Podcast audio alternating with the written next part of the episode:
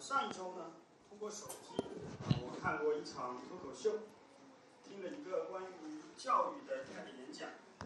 为了完成给我全家做饭的任务，我还看了几个做菜的小视频。当然了，上周日通过手机呢，我还听了张牧师的讲道。那么问题来了，就是我看的脱口秀啊，看的演讲啊和做饭的小视频，和我所听的讲道有什么区别呢？他们之间最大的区别，其实在于权柄。讲道有来自神的权柄，而其他仅仅是人的智慧。所以在我们重新认识教会的时候，要寻找的是来自神的权柄，而不仅仅是人的智慧。在我们继续探索这个主题之前呢，让我们一起来做一个交托的祷告。亲爱的天父，我们再一次的把下午的短讲交托在你的手中。把你的话语，把我们每个弟兄姊妹交托在你的手中，主要求你除去我们的疲惫，啊，开我们的眼睛、耳朵和心窍，主要让我们能够在你的话语上能够有长进。向你献上交托的祷告，与我们来同在，奉主耶稣基督的名求。我们来做一个简单的复习，我们是在学习一个关于重新认识教会的主题。到目前为止呢，我们学到的真理是，教会是一群基督徒。他们作为天国在地上的使者而聚集。今天我们要看的正是他们的使命，他们要传讲基督君王的福音和诫命。那么我们每周的听到和我们的阅读学习有什么不同呢？最大的不同就在于讲道者的权柄。这权柄不是来自于高深的知识、政治的权利或者华丽的辞藻。他们的权柄是唯独来自于神的话。讲道者对于推荐餐厅、解析阴谋论、买哪只股票或者上哪个幼儿园、找什么工作这些事情上，他们可能有好的建议，但他不是权柄。唯有在传讲神话语的时候，他们才有代表神话语的权利。让我们回到最初的那一位传道者耶稣，看看他的权。在他讲道的时候，圣经多次用权柄来描述他的讲道。例如马太福音七章二十八到二十九节，耶稣讲完了这些话，众人都吸取他的教训，因为他教训他们，正像有权柄的人，不像他们的同事。你们想象在那个时候，耶稣他有一个教导，他教导完了以后，众人的回应不是说哇他好幽默。或者说哇，他讲的好有道理，或者说他讲的好清楚，而是说哇，这个人讲的不一样，他讲的方式、语气和内容都完全的不一样。你知道当时的文士教导他们是没有权柄的，这意味着他们不会直接提要求或者给你答案。作为文士，他们只会告诉你说，伟大的拉比加马列说我们应该全天聚会，或者他说先知摩西许我们可以离婚。他自己是没有观点的，他们永远没有对神话语的看法和意见，只能引述传统和别人的观点。而耶稣却说：“我告诉你，我实实在在的告诉你。”犹太人已经习惯了继承别人对圣经的理解，遵照人所设立的遗传，而自己从来没有想过直面圣经的要求和挑战。而耶稣却将神的话直接摆在他们的面前。神的话语的要求，就形成一个有力的权柄，挑战着他们，也挑战着今天的我们。我们每周主日早起去教会，是因为在那里我们可以听到天上君王的话语，他的福音和有关我们生活的忠告。是的，我们每次打开圣经都能看到他的话语，读到他的话语。但每周聚会当中，我们是一同听到他的话语，在那里。我们一同被塑造成为神的子民，这就是为什么讲道和教导要处于我们教会的中心地位。我们的聚会是以神的话语为中心的，为的是我们要培养一种天国的文化。这文化能让我们成为一群与众不同的人，这样我们就可以在各自的国家和城市来做光做影。讲道者像一个邮递员。他不会添加或者更改信件的内容，他的工作只是忠实的传达。所以神话可以帮助我们分辨讲道者的权柄是否用得妥当，他的权柄是送邮件，仅此而已。或许圣经的词汇也可以帮助我们理解这一点。他告诉我们，讲道者不重要，但他讲的道非常重要。在圣经当中，传道的人一直被称作先知。圣经新约圣经写成之后，先知的职分就没有了。但是说预言这个词，动词还存在。它的另一个翻译，或许我们更好理解，就是做先知讲道，或者说先知讲道之能。所以新约的意思是说，先知没有了，但先知讲道的职能还在。如何体现呢？就是像现在这样，在讲台上来体现。为了理解这个问题，我们首先需要理解“先知”这个词。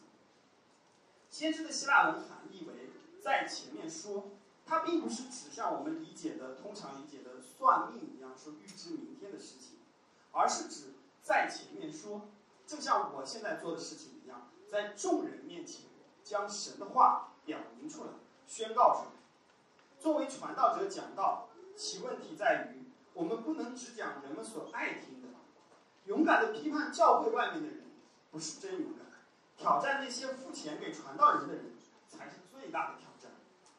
旧约的先知常常用这句话开始他们的宣告：“耶和华如此说。”我们需要知道，当耶和华说话的时候，他的观点常常与我们的观点不一样。这就是以色列人为什么杀害先知的原因，因为他们没有听到自己想听到的。你可能也会有这种试探：你付钱给传道人，你想听点好听的。你可能甚至觉得你是付钱给上帝，所以你想听点好听的。但是神的话本身就是与我们反对的。那全善的那一位说出来的话，永远会审判我们这些有罪的人。提摩太后书三章十六节说，神的话语的作用是教训、督责、使人归正、教导人学艺。当我们真的要应用这些方面的时候，我们要明白，哪一个功能其实都不会让我们觉得好过的。以色列的经历警告我们，在重新认识教会的时候，我们倾向于寻找那些取悦我们的领袖，领袖也会受试探，想要给人们想要的东西，因为这样做可能让他们更容易生存。所以，作为一个讲道者，他应该如何教导呢？为了避免这些问题，忠实的传讲神的话，最好的办法就是持续的解经讲道，正像我们教会现在做的这样。依据这种方式。每周是神在设计讲道的计划，而不是讲道者自自己。通过把经文段落的要点作为信息的要点来揭示经文的含义，这样我们不仅仅是讲道，而是开始能够明白神的计划和神的目的。所以，作为一个讲道者，他该如何？我们都知道，神要通过基督来救赎我们，但是当我们被救赎之后，并不是迷失了，我们不是拿到一个天堂的门票，然后继续过我们自己的生活。神的话向我们揭示了我们生命当中有一个更高的目的，它有一个计划需要我们参与，它需要我们形成一个共同体，持续的悔改，持续的成圣，持续的相爱和持续的见证。他要我们不是追求自己的计划，而是能遵行他的计划。我们应当顺从他的带领，而不是世界的带领。讲道者看上去只是接着上周的内容继续讲，但是当你听到圣灵通过神的道讲话的时候，就会发生一些特别的事情。然而，教会以神的道为中心，不仅仅是讲道者的责任，也是每一个听道者的责任。我们不仅仅是听到，还有责任从讲道者那里学会如何对自己讲道。最好的讲道者不是让你惊叹于他的讲道技巧有多么高超，他会将圣经显明的神的荣耀展现给你看。当你以这样的方式看待神的时候，你会尽可能的想得着神，你会越来越渴慕圣经，也愿意将神的话语应用在自己身上，这样你就进入一个良性的循环。讲道者帮助你明白并喜爱神的话语越多，你就越能够培养自己的品味。而你对好讲道的品味就会越来越高。神的道的作用在教会中至少有至少有四种：第一，讲道者呢向全教会传讲神的道；第二，教会成员做出回应，把神的道铭记在心里。第三，所有的成员开始借着神的道向自己讲道。第四呢，不同的成员互相教导，也教导给下一代。基于这样的看法，我们就可以避免圣经当中所说的荒谬的言语。在保罗写给提摩太的第二封信中，他警告说：“因为时候要到，人必厌烦纯正的道理，耳朵发痒，就随从自己的情欲，增添好些师傅，并且掩耳不听真道，偏向荒谬的言语。”因此，我们看到，一个教会若专注于神的话，就会对自己的情欲失去兴趣，因为自己的情欲看起来看似让人博学。实际却很愚昧。保罗也许会认为是撒旦亲自创立了互联网，把它当作工具，用没完没了的推测来分裂和扰乱教会。毕竟 www 所对应的希伯来文数字正好是六六六。